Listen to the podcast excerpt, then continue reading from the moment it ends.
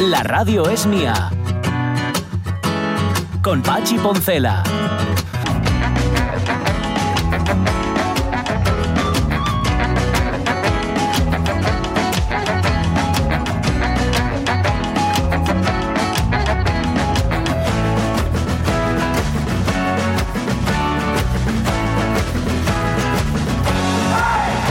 Las 11 y 7 minutos de la mañana, mm, estoy ten- tendiendo cada vez más a la incomunicación. mm, Ya por la mañana temprano, yo siempre pongo la radio para enterarme de las cosas que pasan, pero claro, cada vez tardo menos en enterarme de las cosas que pasan. O sea, a los tres minutos ya quiero poner música. Digo, quita, quita, no. Uh, me- horrible, horrible. Eh, no obstante, de vez en cuando, claro, te mandan cosas, te mandan enlaces, te, te- no puedes evitar leerlo. Y el otro día, es que esto hace ya unos cuantos días que lo leí, eh, fue en concreto el fin de semana. De hecho, la noticia está publicada en la Boda de Asturias del pasado 11 de marzo. Es un artículo que firma, luego he visto que otros medios han hecho eco del asunto, que firma Juan González, eh, ya digo, en la Voz de Asturias, y que se titula El Tesoro de Lucho. Lucho no es Luis Enrique, sino Luis Sepúlveda, del escritor Luis Ajá. Sepúlveda, que Ah, como, sí, bueno, como sí, sabéis, sí, chileno, sí. él se, se afincó en Gijón. Sí. En Gijón no solamente vivió, sino que también trabajó, y trabajó muy intensamente, llevó a Gijón no solamente en el corazón, sino en la palabra y en la obra, y lo y llevó el nombre de Gijón por todo el mundo. Bueno, eh, él dejó un legado, que esto es una cosa que es, es bastante habitual. Dejó, por ejemplo, eh, cuenta en este, en este artículo Juan González, manuscritos, libretas Moleskine, casi 4.000 libros, que es su biblioteca personal, aumentada durante años con ejemplares que trajo desde cualquier parte del mundo. Hijo adoptivo de Gijón, por cierto, hay que recordarlo también. Vale, en 3.700 libros, manuscritos, libretas de apuntes, etcétera, etcétera, todo eso, además del escritorio donde trabajaba, el mobiliario de despacho, la máquina de escribir, alguna cosa más, se va para un pueblo portugués que se llama Póvoa de Varzim. Mm, Mm, No Sí. se queda en Gijón. ¿Por qué Sí. razón no se queda en Gijón? Porque parece ser que el eh, ayuntamiento no quiso pagar 18.000 euros. 18.000 euros, que claro, para mí 18.000 euros me arreglan mucho. Para un ayuntamiento son el chocolate del loro. Sobre todo cuando de lo que se trata es de conservar el legado de alguien que tanto quiso a Gijón. Sí. Y a quien Gijón tanto quiso, ¿no? Bueno, pues por 18.000 euros a 5 euros el libro, calcula en este artículo Juan González, sin contar los manuscritos y todo lo demás, bueno, pues parece ser que el Ayuntamiento de Gijón decidió pues que, que no. Los fondos, además, dice González, podrían completar la oferta del futuro Centro Cultural de Tabacalera. Dice, si algún día llega a realizarse, porque esa es otra. Sí, parece ser, esto lo cuenta la viuda de la viuda de, de Luis Sepúlveda, Carmen Yáñez, dice que la Fundación Municipal de Cultura durante un año le estuvo dando largas, que tuvieron reuniones sobre el tema. Nunca se habló de dinero, eso sí, lo dicen los herederos. Mm, me imagino que es que lo que más le interesa mm, a, a Carmen Yáñez y a los herederos de Sepúlveda no es el dinero que puedan obtener. Es la custodia. Que 18.000 euros son la risa. La, la ¿verdad? custodia y el que sea de, mm, de acceso, de acceso público. y que los investigadores puedan ir Eso ahí es, y que no solamente es. los mitómanos sino quien quiera Compartir. sacar provecho de la vida y la obra de Sepúlveda bueno pues eso em, no, sin más comentarios. Hmm. Nos hemos quedado sin Luis Sepúlveda y se lo lleva un pueblo portugués. Enhorabuena por la, por la actitud y la acción y haber sido más rápidos que nosotros, los portugueses. Que por cierto, mm, te igual tengo que leer un artículo otra vez, no sé qué tienen que ver con Luis Sepúlveda. Eh, Seguro que hay alguna relación. Algo hay, claro. seguro que sí. Me seguro que imagino sí. que, iría por allí o Fijo algo, ¿no? sí, Porque no, si no- sí, sí, sí, porque si no, no tiene mucho sentido, pero yo que sé, igual resulta que son muy fans de Luis Sepúlveda. También, ¿eh? también. No Sí, lo sé, no lo sé. Bueno, nada, es que lo iba a comentar ya esta semana, luego se me fue, no me Mm. acordé y ahora ya lo he comentado, ya quedo yo más tranquilo. ¿Veis por qué solo escucho un poquitín las noticias? Porque es que si, si escuches todas las noticias, acabes absolutamente contaminado. Em, y sin embargo, si no escuchas todas las noticias, lo que te puede pasar la mayor parte de las veces es que te quedes sin saber lo que es la noticia, la noticia del día de ayer. Porque la noticia del día de ayer no tuvo que ver con que bajó la bolsa y tampoco tuvo que ver con si un banco suizo quebraba o no quebraba, sino que la contaba el país y decía lo siguiente. Una píldora experimental ha conseguido la remisión completa del cáncer en 18 pacientes que estaban prácticamente condenados Ostras. a muerte por un tumor muy agresivo que no correspondía a otros tratamientos, que no respondía, mejor dicho, a otros tratamientos. Caramba, no Sí. había oído nada. ¿Verdad que no? No, no, no. Solo nos hemos enterado de lo del banco, de los 50.000 millones y de toda esta cosa. Esta noticia aparecía ayer publicada en el diario El País y ha pasado, yo creo, absolutamente inadvertida. Por supuesto, con todos los reparos, porque los médicos ya Sí, dicen, sí, a ver, esto no, bueno. no es la purga Benito y esto tiene que ir con... De momento, pues parece ser que funciona. Pero abre una puerta muy importante, ¿eh? Pues sí, Hombre. Pues Madre sí, mía. pues sí. Em, te mando un enlace si quieres, Jorge Alonso, por si te apetece compartirlo en algún Sí, momento sí, en sí. nuestras redes. Lo que pasa es que no te lo puedo Sí, sí. mandar. No te lo puedo mandar porque está en- Twitter, en ese pozo de rencor. bueno, intento encontrarlo luego y te lo, No, pero lo da, mando. da igual porque sabiéndolo puedo buscarlo. en Ah, el vale, país. vale, vale, pues dale una vuelta. Es que tantas veces nos quedamos, ¿verdad? Sin contar Sí. las noticias Sí, sí. buenas o las noticias importantes, porque hay tanta magalla, Hay eh, y ruido. tanto Sí. ruido y tanta historia que Claro, no hay claro. manera. Bueno, A, a mí con Sí. esto de lo de la revista de prensa me mandan Mm. muchas, y lo agradezco, ¿eh? un montón de oyentes me mandan eh, sugerencias, Ajá. Sí. ¿no? Sí. Mira, esta noticia ya como para ti. Mm, Claro. sí. Y ayer me mandaron una que matizaba, matizaba algo de lo que estuvimos hablando aquí, que es Sí. la carrera militar de Leonor de Borbón. Ah, está bien. ¿eh? Y que decía que efectivamente va a estar tres años, eh, uno en tierra, otro en mar y otro en aire, Sí. ¿no?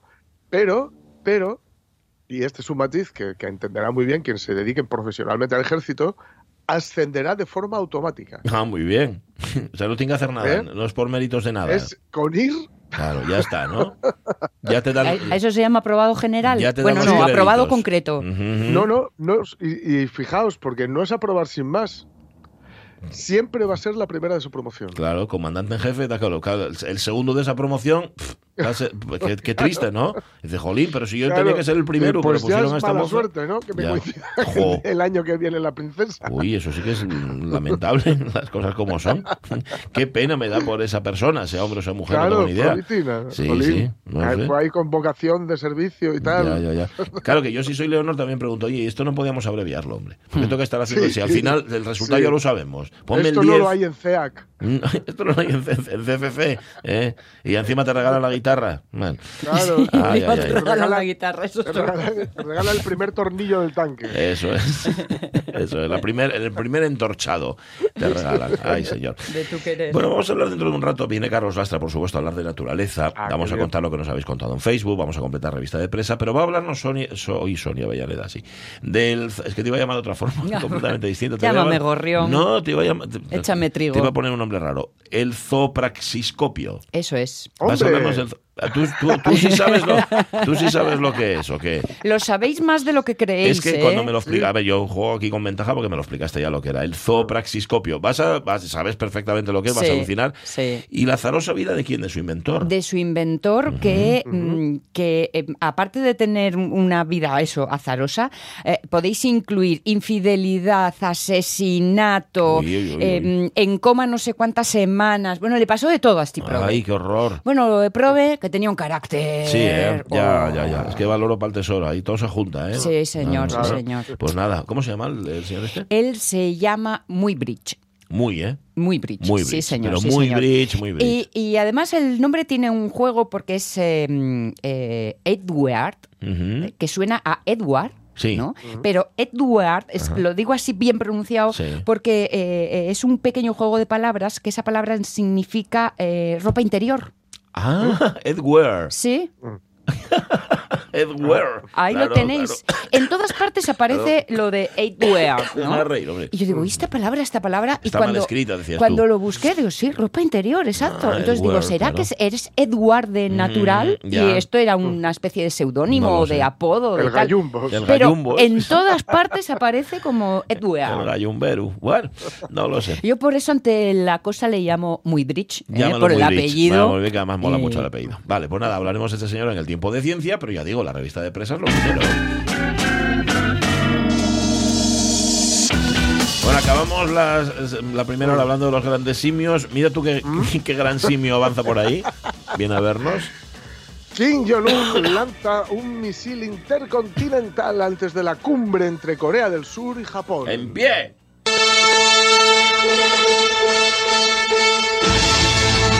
¿Cómo lo vas a hacer, King? ¿Eh? Así lo voy a hacer.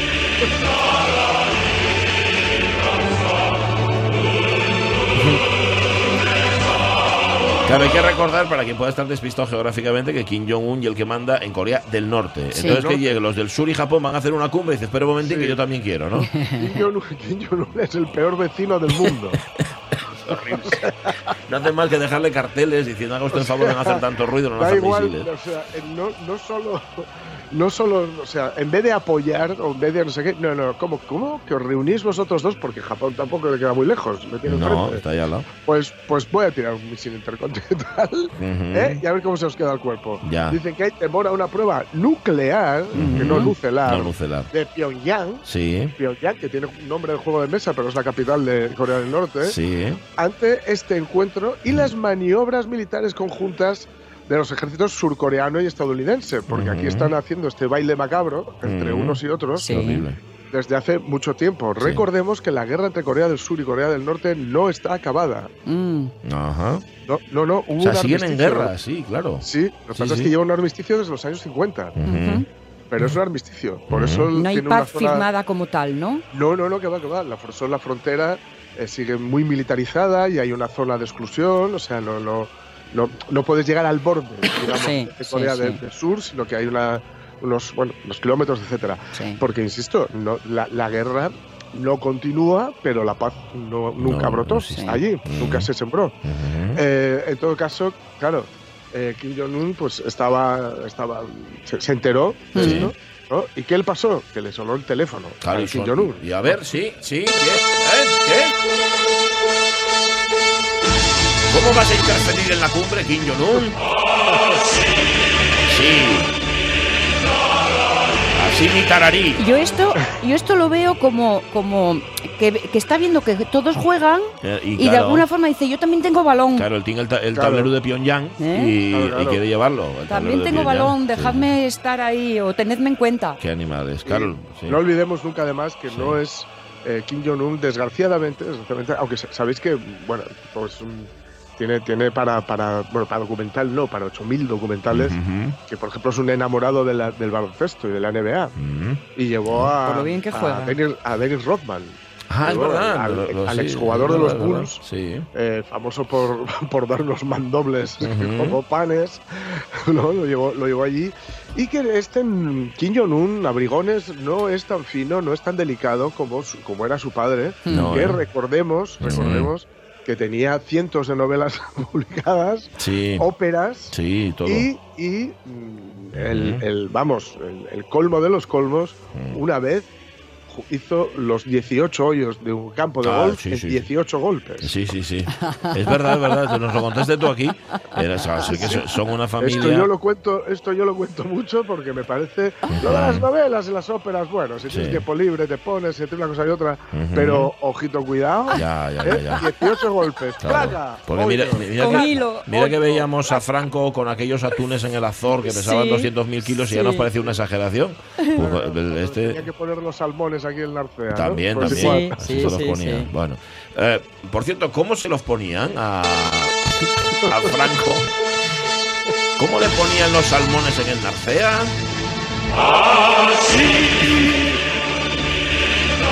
Bueno, ya está bien porque empezamos a calentarnos y al final no hacen, no hacen- nos tiran a nosotros el Acabáis así. Tenemos- vosotros. Tenemos que hacer una comparación, tenemos Sí. que hacer una comparación un día y veréis que es, mm, bueno, iba a decir sorprendentemente parecido, que va, ninguna sorpresa. No, ¿eh? El himno de Corea del Norte y el himno de la Unión Soviética Ah, sí. eh, eh, tienen, tienen un- arrancan igual empiezan igual, mejor que arrancar.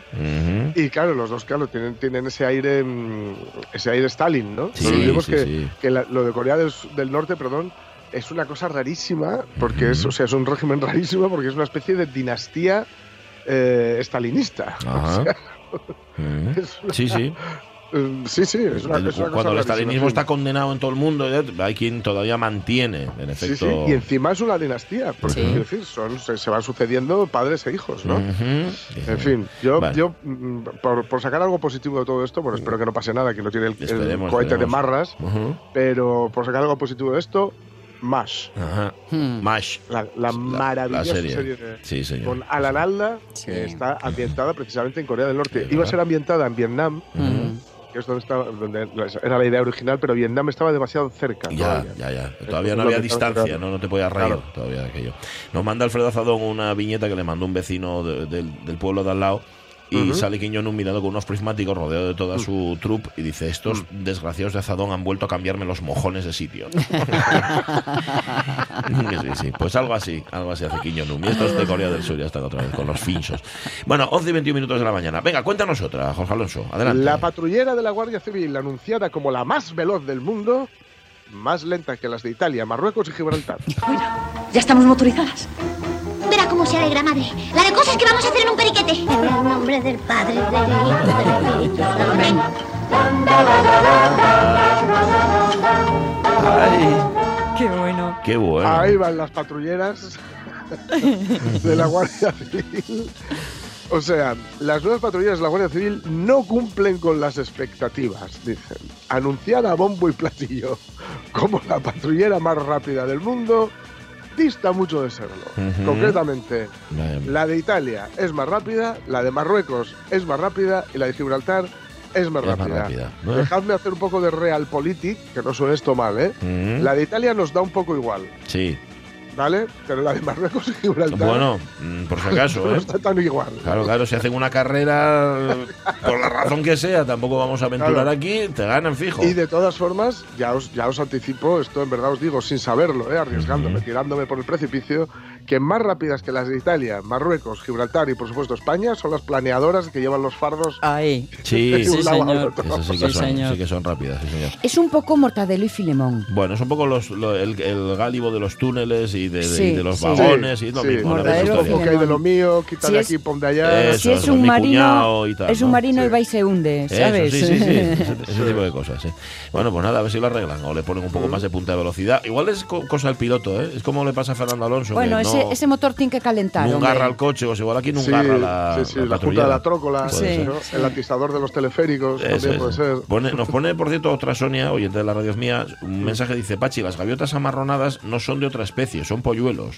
Pues te digo una cosa, Sonia, te digo una cosa, como de Que verdad. son más grandes que papá. Es que dice que nacen grandísimas, me está diciendo ahora en tiempo Mm. real. Dice, "Pero es que es enorme, Sonia. Debe de pesar, yo creo que pesa 30 kilos. O sea, bueno, estoy exagerando mucho. Es muy, muy grande, muy grande. No sé. Igual es que tiene mu- el plumón así muy ahuecado y tal. Pero qué pedazo, qué pedazo de, de viene de la gaviota. isla Nublar, Nublar, ¿no? La del Parque Jurásico. Sí, algo así, algo así. Sí, sí. De hecho, tiene dientucos, me da la impresión, en, las, en, en el pico. Y fuma ya y lleva una chupa de cuero.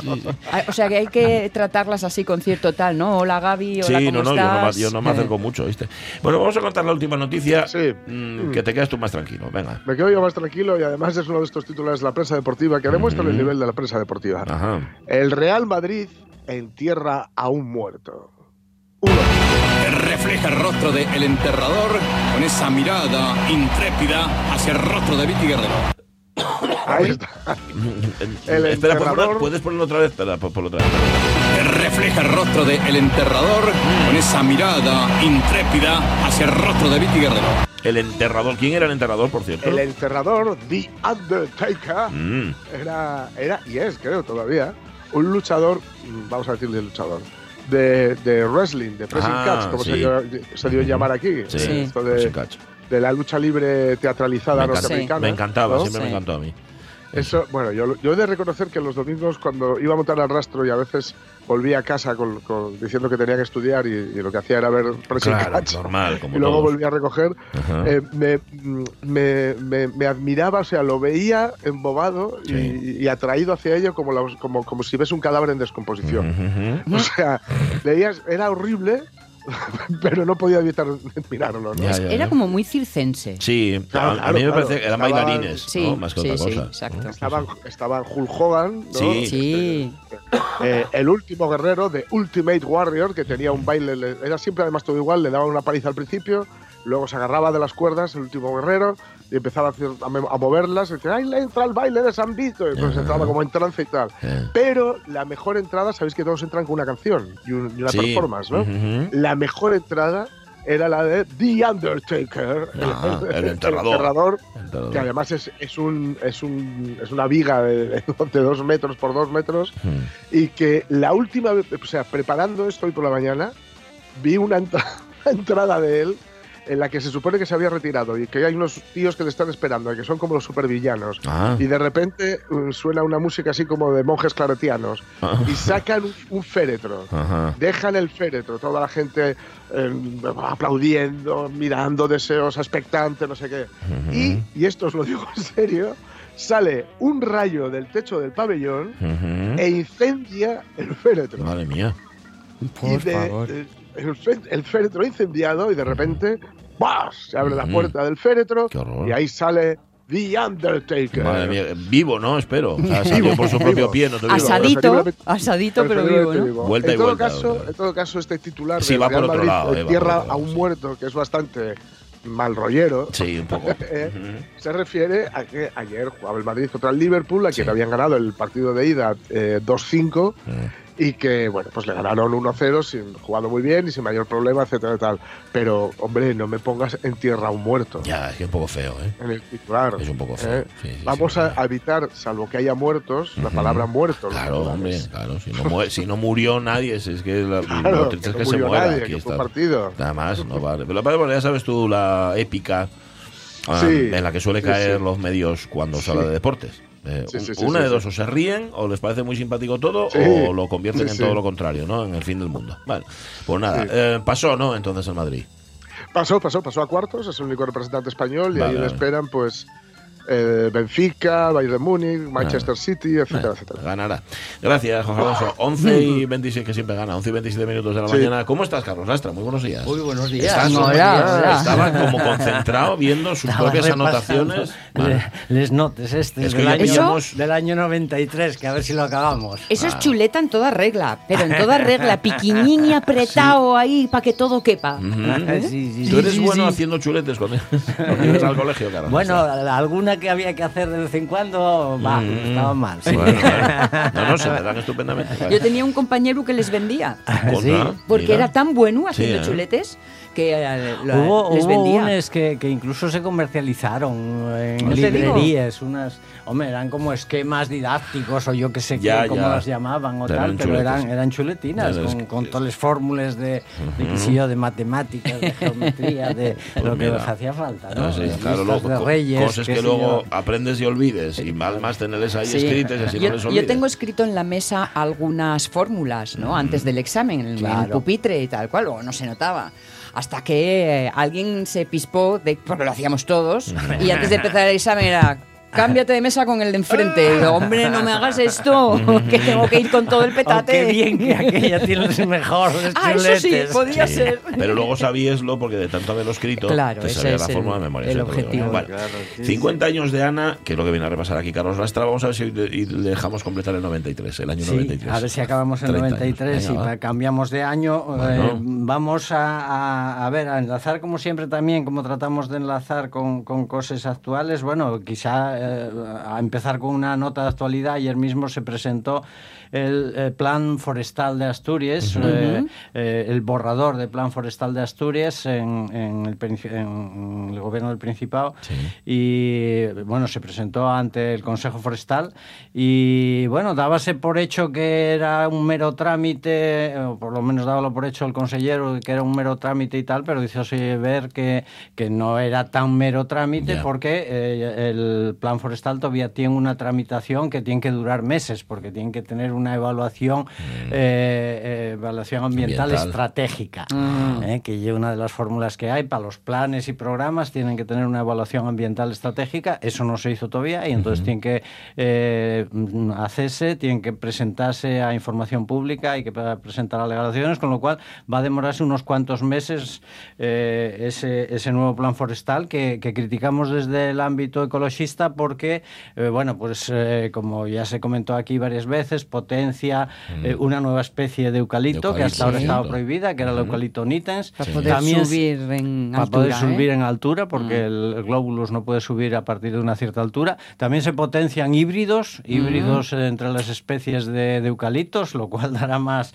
más posibilidades todavía y puede ser más peligroso también en cuanto a ocupación, partiendo de la base de que hay una especie dañina, o sea, dañina para el medio ambiente. De hecho, tuvo en la lista de especies invasoras, porque Claro. además tiene un carácter invasor, y lo que pasa es que como otras especies invasoras, por ejemplo, de, de peces que se pescan o de cosas así, pues quitóse de esa lista porque, eh, claro, que una especie esté en la lista oficial de invasoras implica que hay que erradicarla, que hay que sacarla. Es que es dañina, entonces- es dañina porque no está en su sitio, no porque lo sea. bueno, claro, no, no, es no intrínsecamente porque lo sea, Claro. sino porque no está en su sitio y resulta que el nuevo sitio resulta más favorable Sí. y eh, tiene más vitalidad que especies que ocupan el mismo nicho ecológico que, que ellas y, y, por lo tanto las desplazan. Ese es Ujú. un poco el resumen del carácter de especie invasora. Bueno, pues el eucalipto plenamente y una especie de estas, con además con eh, pirófila, es decir, que, que va bien el fuego, Sí. eh, o sea que el fuego incluso potencia la expansión del eucalipto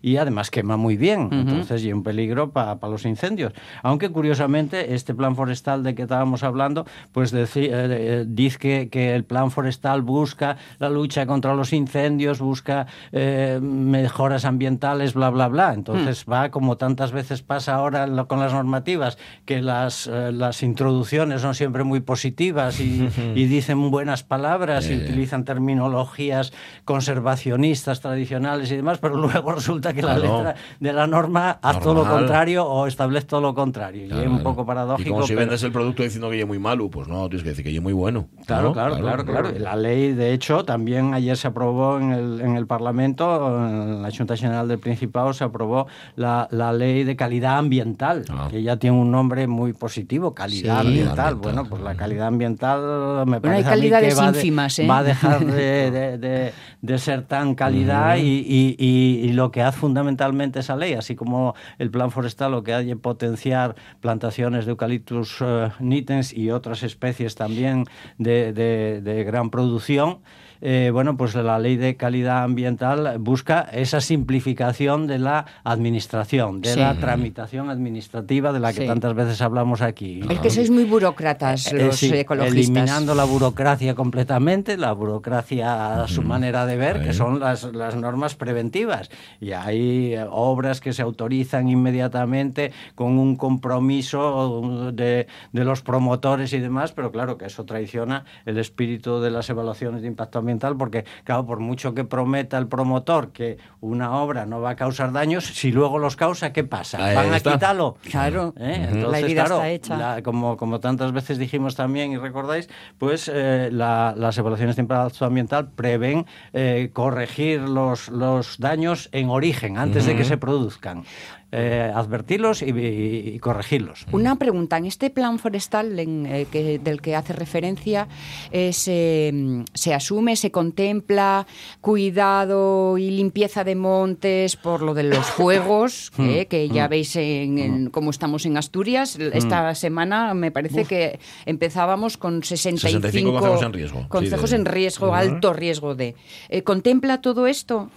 Bueno, ¿Eres no consciente? te sé No sabes si decir la si hay letra de ahí- eso, pero eso ya es muy criticable todo. O sea, todo eso de las limpiezas y la pretendida suciedad del monte, Sí. pues, pues ya es falso. O sea, la naturaleza funciona. Ya. La naturaleza se autorregula y se autolimpia. El Ajá. hecho que haya vegetación no es suciedad. Vale. Lo mismo que las, que las alimañas no son alimañas, son animales que viven, Viven en un allí. sitio o plantas que están allí. ¿Qué pasa? Vale. Que eso, eso además no es que queme por las buenas, es que alguien lo quema. Claro. Ya, ya. ¿Eh? Es que alguien lo quema. Entonces, limpiar para que no tenga combustible el, el incendiario que vaya a quemar, eso ya es lo que se pretende. No, no, lo que tienes que atajar son los incendiarios. Por ejemplo, los riesgos de incendio de estos días y los fuegos que se están viendo. Bueno, Sí. y la, la tónica tradicional, la- en la primavera, eh, y es tradicional o era tradicional quemar, Sí, quemar claro. por monte, ¿eh? porque así favoreces los pastos, que sé Sí, yo qué. sí, ¿Qué sí. pasa? Que ahora mm, el tema del fuego y es mucho más serio que lo era antes, además está mucho más descuidado, antes quemábase con más eh, cuidado, con más prevención, con, con Y con más, vigilancia, con más conocimiento, había gente por, por, por, por los montes y por, los, eh, por las aldeas de montaña Mm. y, y entonces ahora no hay eso, hay un despoblamiento general, entonces se quema, entonces cuando un incendio se provoca, sobre todo si las condiciones son favorables, climatológicamente, o si hay vientos fuertes o cosas de estas, pues puede haber la marimorena y puede haber unos incendios como a veces hay. Sí. ¿eh? Pues eso, mm, el caso es que tiene un origen humano, no quema por las buenas. Ya. Y es Ya, ya, muy ya. difícil que algo se ponga a quemar Ya. y eh, si hay incendios, y es porque alguien lo quema y por eso lo que hay que vigilar. De hecho, el Principado ya reconocía que todos estos incendios que estaban habiendo Sí. eran todos provocados. Es verdad. Evidentemente, vaya, Sí, claro. descubren la pólvora. Evidentemente que lo son. Antes disimulábase más el, el- el- origen. Ahora ya se dice francamente que son provocados y hay- lo que hay que evitar y, eh, que se produzcan, ¿no? Vale, Entonces, eh, bueno, de todas maneras, eh, enlacemos con el, se- con el, con el 93 eh, porque eh, hablábamos, y de hecho, curiosamente, ayer un diputado en el Parlamento decía eh, de esa ley de calidad ambiental que eh, la política ambiental del Principado se iba pareciendo, la política socialista, que quien gobierna en el Principado, se iba pareciendo más a la política de Juan Luis Rodríguez Vigil que la de Pedro de Silva, por utilizar dos comparaciones. Tradu- Traduznos esto. bueno, traduzco vos, porque también dijimos tú aquí que la época de Pedro de Silva fue una época muy Además, positiva desde el punto Sí, de vista verdad, ambiental. Muchas cosas, muchas iniciativas parten de allí. eh, mm, incluso mm, hablamos alguna vez de la persona que, que era un presidente que pateaba el monte, montañero, que conocía el monte y que, mm, por lo tanto, apreciaba el monte y, y- y a las gentes y todo eso. Y, eh, bueno, pues eh, estas facilitaciones que hacen ahora pues van en contra de esa protección. Y eh, enlacemos ya con el 93 porque en el 93 se aprobaba el PORNA, el Plan de Ordenación de Recursos Naturales de Asturias. Eh, se hiciera una nueva redacción, salió a información pública, se hicieron alegaciones. eh, por ejemplo, mm, nosotros presentamos varias eh, correcciones eh, o varias sugerencias.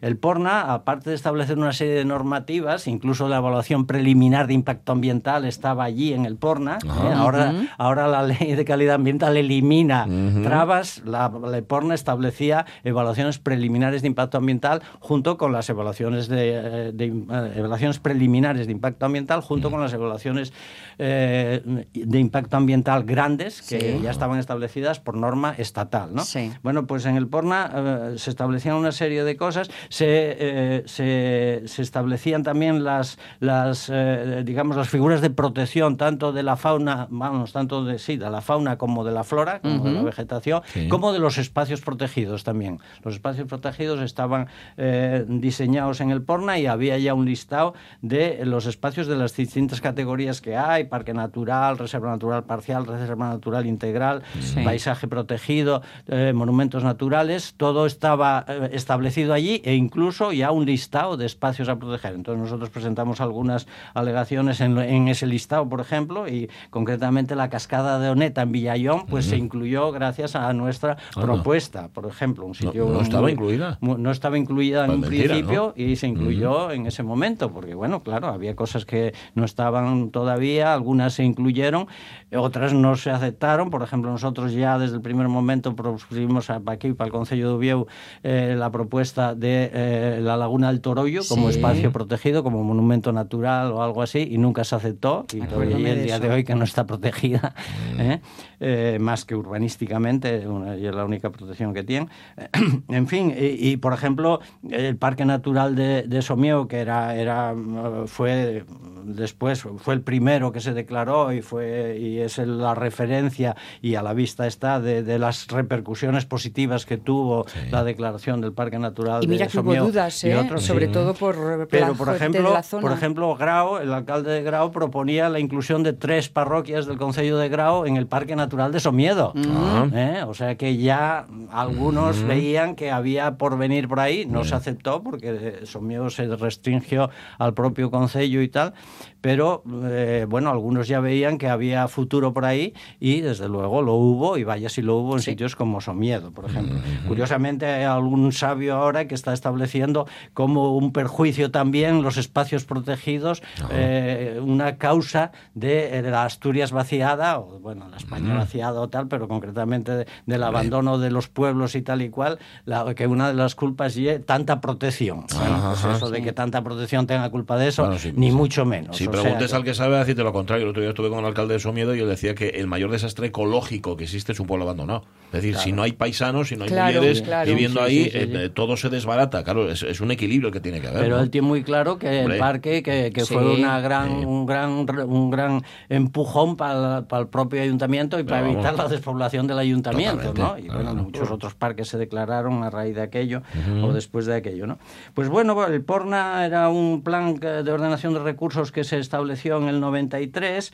eh, había algunas otras cosas positivas. eh, Se estaba y había alguna, algunos problemas también. Se estaba luchando, como ya dijimos por aquí, contra la minería a cielo abierto. Se, se, se publicó en un diario de gran tirada un anuncio con muchísimas firmas que se fueron recogiendo contra la minería a cielo abierto, que era una gran amenaza, como lo lleva ahora los parques eólicos, por ejemplo, o sea, los paralelismos estos que de siempre se, se, se producen. Eh, había también otras cosas positivas y que también coinciden con lo actual, un, un plan del Naranco, un plan de protección del Naranco. Curiosamente, ahora el candidato socialista al Ayuntamiento de Oviedo también propone la protección del Naranco y además con, con convicción, porque yo una persona muy entusiasta del Naranco, de la Asociación de Amigos del Naranco y demás, y entonces, eh, bueno, pues, pues tiene unas buenas ideas de, de protección del Naranco, o sea que el Naranco sigue estando ahí eh, eh, con, con- con la intención, para algunos, de que se proteja, con la intención de otros de, de machacarlo de alguna manera. También, también Afortunadamente- a, a base de buenas intenciones, mira cómo está el naranco. ¿eh?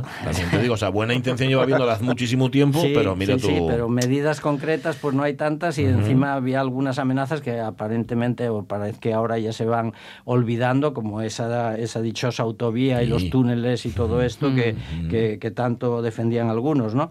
Bueno, pues estas eran cosas que se hablaban positivas en la época, en el 93, y luego había otras amenazas bastante gordas, una en la que eh, saldrá a relucir en años sucesivos porque tuvimos bastante incidencia ahí, que era el proyecto de carretera entre Cecos y Charón. Ah. Cecos en, en, eh, Cecos en, en San Antolín, en Ibias, y Charón en el concejo de Cangas de Narcea. Entre Cecos y Charón se pretendía hacer una carretera por la orilla del río, Sí. eh, de tal manera que eh, se evitara el puerto del Conio, un puerto que era siempre, en aquella época que tanto nevaba, un, un problema en el invierno sobre todo. Entonces, como solución para aquello, se propugnaba la, la carretera Cecos-Charón, que dio mucho que hablar, que dio, dio muchas discusiones, había un proyecto muy maduro sobre el asunto, nosotros estuvimos en contra desde el principio, porque entre otras cosas afectaba nada menos que a la Reserva Natural Integral de Muniechos, ¿eh? cosa que se nos discutía, porque algunos decían, eh, no tienen ni idea de dónde, de lo que dicen, de qué hablan,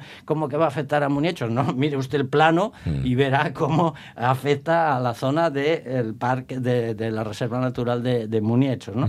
Bueno, pues eso ya dará que hablar porque era una gran amenaza y bueno, alguna intervención tuvimos por ahí. El tiempo se nos tienes acaba, dos minutos, tienes dos minutos. ¿Tú crees que serás capaz de Te mira de soslayo. No, no. En modo. No, a me mira él a mí de Él, a ti, él ti, a ti. Bueno, va. Carlos, a dos minutos. Dos minutos, Venga. dos minutos. Vamos a acabar con cosas positivas. Venga. Vamos, ¿qué cosas hacíamos por allí? eh, que, que- Ah, bueno, un detalle que también se, se, se desarrolló en aquellos años, no exactamente éramos nosotros, sino que eran los ayuntamientos, concretamente de Cuideiro y de Valdés, porque eran las jornadas de, de- de educación ambiental de Entrecabos. El cabo Vidío y el cabo Busto eran los cabos que enmarcaban la, la- la- bueno, las zonas de Cuideiro y Valdés, dos concellos eh, eh, vamos, juntos o eh, vecinos. Y, y, bueno, había unas jornadas de, de- de charlas, había incluso una travesía marítima entre el puerto de Cuidiero y el de Luarca, había excursiones a las brañas vaqueiras de, de- estos concellos, en fin, eh, se hicieron las segundas en el año 93 y durante algún año más se hizo alguna más.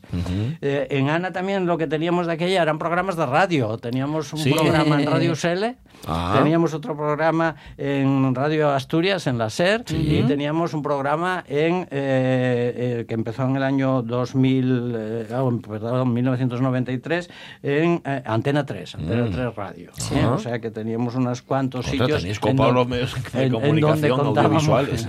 donde contábamos cosas semanalmente. y, y casi terminando con otra cosa que tampoco es que fuera nuestra, pero era una revista que se publicó durante algún año, que eran cuadernos de ecología que llevaba o creó y dirigía eh, eh, Costa Morata, un clásico del movimiento ecologista y de la lucha antinuclear. eh, eh, que era Cuadernos de Ecología, eh, que era una revista mensual y que en el año 93, por ejemplo, se presentó en, en la sede de ANA aquí en Oviedo. Bueno. Bueno, pues estas cosas era un poco el panorama del 93 y, eh, en ¿Y fin. remataste el 93? ¿Lo conseguiste? Sí, más o menos sí. Bueno, ya cansaste, otras cosas "Nah, empiezan vale". y seguirán funcionando Vale. años sucesivos. Vale, ejemplo, vale, un proyecto aquí en La Medina, al lado de, de, de, de Ubieo mismo, de, de- de sustituir un, un pinar por plantas autóctonas, ya hablaremos de ello, en, porque se desarrollaría más en el año 94 y, su- y sucesivos. Ujú, muy bien.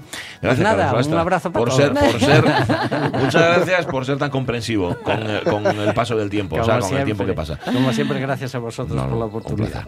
Las 11 y 46 minutos de la mañana. ¿Sabes lo que es el zoopraxiscopio, verdad? Zoopraxiscopio. Algo de zoología, pero Sí, será vale. algo que Pues Osoria, quédate, quédate que lo vas a saber enseguida. Separa, José, separa, separa. La radio es mía. No hay cosa peor que estés comiendo algo que está muy rico y Sí. empieza a decirte los nutrientes que tiene. Te estropea el plato.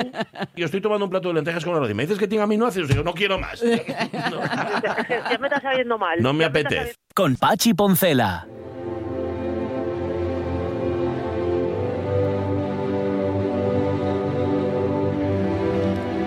Claro, con María Carlos Lastra estás eh, juntando el pasado con el presente, ¿no? Estás juntando, por ejemplo, Saco, que está Sí. ahora mismo en lo suyo, con, Eso es, eso es. el pasado. ¿no? Por eso este medio ambiente, digamos, me hizo pararme en una efeméride cuando en marzo de 1882 se presentaba públicamente el zoopraxiscopio, un aparato óptico desarrollado por Edward J. Muybridge, capaz de presentar fotografías de animales en movimiento. Ajá. ¿Mm? O sea que tiene eh, 141 años. Ahí está, Correcto. ahí está. Bueno, ¿Dónde se presentó? La cita fue en el Royal Institution, Institution de Londres. Ajá. ¿eh? Estaba allí el príncipe de Gales Muy dándolo todo. Con el traje, ¿no? Y estamos, claro, ante el protocine. ¿eh? A ver, para que podáis acudir a un posible recuerdo. A ver, a ver. La imagen del caballo y el jinete galopando, ¿eh? que eh, es, ese, pues es el caballo de Muybridge. Ese es el zoopraxiscopio. Ese es. Eso que da vueltas y entonces ves y parece que se mueve. Exacto, exacto. Ahí lo tienes. Esas vueltas que tú haces, ¿eh? que has hecho así como un tambor eh, que gira, ese ye otro, ¿eh? Pero es que hubo mucho. Vale. Hubo vale, mucho vale. en realidad, porque este eh, era un artilugio que lo que hacía eran imágenes Sí. que estaban en unos discos de vidrio de unos 40 centímetros y que giraban a gran velocidad y le Ah. lograban eso, la sensación de movimiento. Y el nombre, lo de zoos, como, como vivo, Sí. praxein, actuar, Sí. y scopos, vigilar o guardián. Ajá. O sea, observar la vida en acción. Sí, señor. Que es realmente lo que significa el palabra. Bueno. Qué tío más literal, ¿no? ¿Verdad? Claro, claro. Oye, sí, sí. ¿cómo se llama? Pues Ajá, echador de claro. agua. Pues echador de agua, Ya, nada ¿no? de grifo. El echador de agua se entiende a la primera. Zoopraxiscopio tienes que investigar un poco más. Pero para presentarlo como gran invento quedaba más, eh, daba más empaque. Mucho más, ¿eh? mucho más. Sobre todo si luego tenías con el lío este del nombre de él, que ya os digo que en realidad su nombre significaba Lo de ropa Edward, interior. Sí, sí, y cosas más complicadas. Oye, pero había otros aparatos, dices tú, y tenían nombres Sí. también curiosos, Sí, ¿eh? sí, porque mi intención primera era hacer un repaso por distintos artilugios. ¿eh? para que se usan para crear ilusiones ópticas, eh, como el taumatropo, Sí. que es lo de el pájaro en un lado del disco y la jaula en el otro, y cuando gira, así tal, que está ves dentro. el pájaro en la jaula, ¿os dais cuenta de eso? Sí, sí, sí. El fenantiscopio, el estroboscopio, el zootropo, el Ajá. praxinoscopio. Bueno, eran muchos, pero es que me encontré con esta biografía tan interesante del señor Ajá. que acabé cantándome por el cotilleo, Mm, chicos. sí, señor. La verdad. Muy bien, muy bien. Tan interesante que Philip Glass, al que estamos escuchando en las horas, Ujú. terminó por hacerle una ópera Sí. de Anda. Photographer. Ujú. Incluye asesinato y todo. Es que si no hay, si no hay asesinato no hay ópera. Pues es claro, claro. Sí, es. Aunque también en el caso de Philip Glass se interesó por este concepto de imágenes repetidas, aunque ligeramente cambiantes. ¿eh? que Como le- él compone, ¿no? Claro, le compone. iba total. Claro. Así que la utilizó, como no, en la creación musical. Y este concepto que, por otro lado, inspiró a tantos artistas posteriores como Duchamp o Francis Bacon.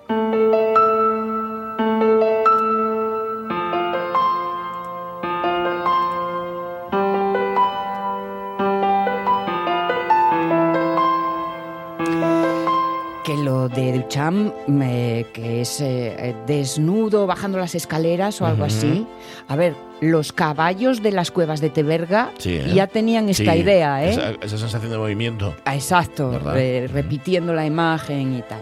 Esto es de fotógrafo, ¿no? Esto que está Esto que estamos escuchando No es es que lo haya identificado, sino que viene aquí escrito de fotógrafo. Sí, porque como la música sí, de sí. Philip Glass y todo da igual, pues si no pones el título no sabes muy bien. Hay documentales, ¿no? Hay documentales que, mm, que hablan un poco de la figura de este hombre, pero el más destacado, el más reciente, además se estrenó en filming hace un par de meses y lo filmó en el 21, en 2021, Mark Schaffer, con el título de Revelando a Muy Bridge. Ay, pues tengo que verlo. Y es un trabajo súper chulo. Sí. Cuenta con Gary Oldman, porque es un entusiasma de la figura de este fotógrafo. Sí, De hecho, creo que tiene una colección de fotografías originales y de objetos personales de, de- de este señor.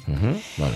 Cuéntanos cosas de Muy Bridge. A ver, Kingston, Londres, 1830. Mm. Venga. ¿Eh? Parezco las chicas de oro. Sí. Allí comienza el relato de este hombre que aprendió de su abuelo el oficio de librero y esto fue lo que le permitió abrirse camino en Estados Unidos cuando emigró con 20 años. Se instaló primero en Nueva York, luego a Nueva Orleans y finalmente se quedó en San Francisco. Bueno. Pero tras 10 años de profesión entre libros, decidió cambiar radicalmente de vida y con 30 años va vender el negocio y quería volver a Inglaterra, pero Sí. tiene tan mala suerte que en un viaje en diligencia en la frontera de Texas sufre un gran accidente, un montón de gente muerta y todo y todo. Madre. Y él se quedó en coma durante varias semanas. Uy, Recuperarse recuperó, con el pelo totalmente cano. calla. Y así, ¿eh? Sí. con esta guisa, vuelve a casa, vuelve a Europa. Y allí poco a poco la familia dice que además de los cambios exteriores, encontraron verdaderos cambios en su personalidad. Se había vuelto un hombre excéntrico, con momentos de humor extremo y una creatividad disparada. De hecho, dicen que allí en Inglaterra eh, patentó algunos inventos relacionados con la fotografía y, atención, con la limpieza de tejidos. Con lo que fuera, ¿no? Se le da lo mismo. Le- Yo- él Madre mía. tenía disparada la creatividad y le iba por varios sitios. Sí, plátulas, tallaes, todo. Sí, Todo, señor, todo, sí, todo. señor. Lo de la limpieza de tejidos, chicos, no investigue porque ya era mucho tutú, pero ahí queda eso, ¿eh? Bien. Con 37 años Sí. vuelve a, a América como un desmelenado y barbudo artista ¿eh? que se ofrecía como fotógrafo con el nombre comercial de Helios. Pensad en las heliografías, que fue el primer proceso para crear imágenes eh, para instantáneas, ¿no? para fotos. Sí. Entre otros trabajos vendía tarjetas estereoscópicas con vistas de San Francisco y estas eh, fotografías de paisaje le llevaron a hacer también pues viajes por el Parque Nacional de Yosemite Ujú. o a Alaska que se la acaban de comprar Ah, a los, aquella, eh, de aquella. y unas fotografías chulísimas de los Tlingit, que era una, una tribu nativa. Decían de sus cielos que parecían acuarelas de Turner. Ajá, o sea, parecía un cuadro. Sí. Vale. Con este prestigio como fotógrafo, eh, un fotógrafo que no se arruga y que tiene carácter, hace que piense en el, el gobernador de California, Leland Stanford, Ajá. a sazón fundador de la universidad que lleva su nombre, ¿eh? magnate ferroviario y propietario de una de las caballerizas más importantes del país. Le llama para dirimir una apuesta de 25 mil dólares con la que había desafiado al presidente de la Bolsa de San Francisco, James Kinney. Ujú. Stanford. Madre, ¿cómo son, eh? Sí, ¿Verdad? sí, sí. Bueno, me- 25 mil dólares. Bueno, normal. que Y le decía, los mis caballos son tan rápidos que vuelan, ¿eh? Llegan a estar suspendidos en el aire sin ninguna de las patas tocando el suelo. Ah. Y Kini, que no, que, Que eso no es no. verdad, que sí, que no. Ujú. Vale, llaman a Muy Bridge Sí. Para que eh, lo comprobara. Claro. Exacto. Y hizo una serie de fotografías instalando 12 cámaras en fila que al pasar el animal rompía un hilo que las disparaba Ah. y compuso así. La imagen, ¿no? Aunque, os digo, los primeros resultados... fueron horribles. golpe más feo! Golpe, una coz que casi me deja en el sitio, el caballo de los huevos. ¿Qué dices, hombre? Si eso con un poquito de hielo está bueno para la carrera de esta tarde. Cojones me vuelvo a acercar yo a la bestia esa. Furia se llama, seguro que el nombre lo ha elegido él mismo. Pues, pues no decías que se te dan bien los caballos. Pues que me ha cogido manía. Julián, que es un caballo, no es un profesor de gimnasia. Parece que el nombre lo ha elegido el mismo, dice Furia.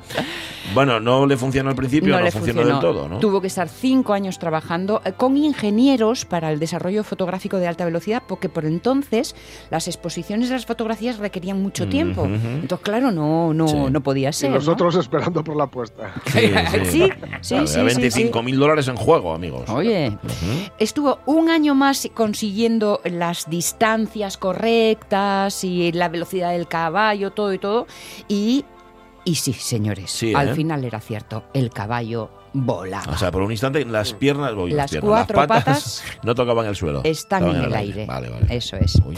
Para mostrarles el efecto final, lo que hizo Muy Bridge fue buscar cómo reproducir las imágenes en una pantalla. Ajá. Las transfirió a estos discos de cristal por los que pasaba la luz y mostraban en la pantalla que dándoles vueltas a velocidad adecuada conseguíamos ver el caballo en movimiento. Ajá. O sea, el primer GIF de la es historia. verdad, es un GIF animado. Totalmente. Totalmente. sí, Totalmente. Sí, señor. Vale.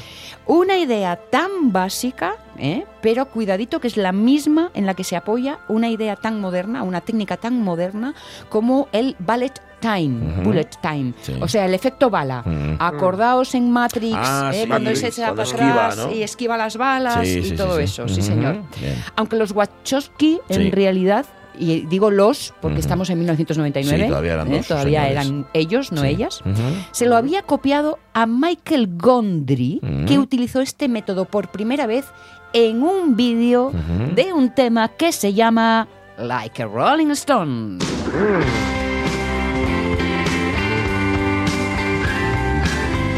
Sea que el bullet time ya aparecía en el, en, en Sí, el vídeo de Like a Rolling Stone. En el vídeo lo que hacían, Sí, pues según eso. se va moviendo ella, según se va moviendo la chica, que se va Ah, moviendo Sí. muy raro. se, se Vale, mueve como no a trompicones Sí, sí. porque en realidad son Ujú. fotos Ah, vale, vale. hechas así con cámaras Vale, vale, juntas.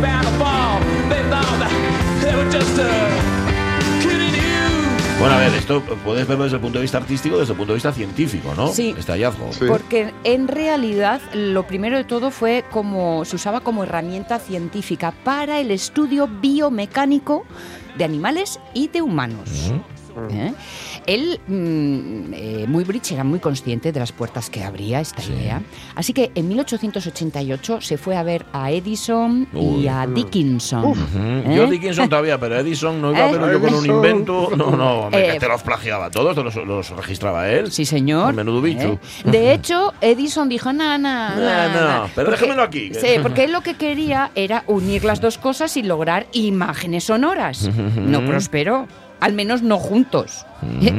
en 1897, Edison presentaría el kinetoscopio. ¿Ves? ¿Eh? ¿Eh? Claro. Ah. ¿Ves? ¿Quién te manda? Ay. Y no prosperó porque, hombre, ya sabemos que a Edison las ideas ajenas le iluminaban su Hombre, propia bombilla. Siempre, siempre era más listo con la ideas de los demás. Va. O a lo mejor por el carácter de Muy Blitz, porque era muy especialito. Sí, sí. Un hombre taciturno, introvertido, narcisista. Tan narcisista como necesitado de la aprobación ajena, encantador o súper violento, hasta el punto de cometer un crimen. Se, estaba casado con una chica, y digo chica porque llevaba 20 años, eh, tuvo un hijo con ella y eh, le pusieron el nombre de Florando Helios. Ay, de nuevo, lo de Hombre, Helios. Y nombre de DJ, Claro, ¿no? pues sí Florando fue. Helios, DJ. Sí que era un crimen. Sí, sí, es un crimen total, de absoluto. Pero un día encontró una foto del chiquillo en casa y por la parte de atrás traía pequeño Harry. Ah. Y Harry hacía referencia a Harry Larkins. Ujú. Unos dicen que era coronel, otros que era periodista, otros que era topógrafo, todos que era un pícaro. ¿eh? Ajá, ajá. Y se había estado haciendo ojitos con su mujer. Oh, bueno, ojitos y más Mm. Ya, ya, ya, ya. Cuando lo sabe nuestro protagonista se arrebata de celos y con ese carácter que tenía decide matarlo. Uf. Le va a buscar al trabajo y le dice, fulanito, Harry, tengo un mensaje, un mensaje de parte de mi mujer. Ajá. Dos tiros. Y lo mató. Murió. Bueno, luego a las 12 nos acabas de contar cómo acabó él, cómo acabó Muy bien. Edward Muy, es que tiene un nombre como inventado, muy Bridge, el inventor Sí. de ese aparato. Nos lo cuentas enseguida. Les Vale. noticias las 12.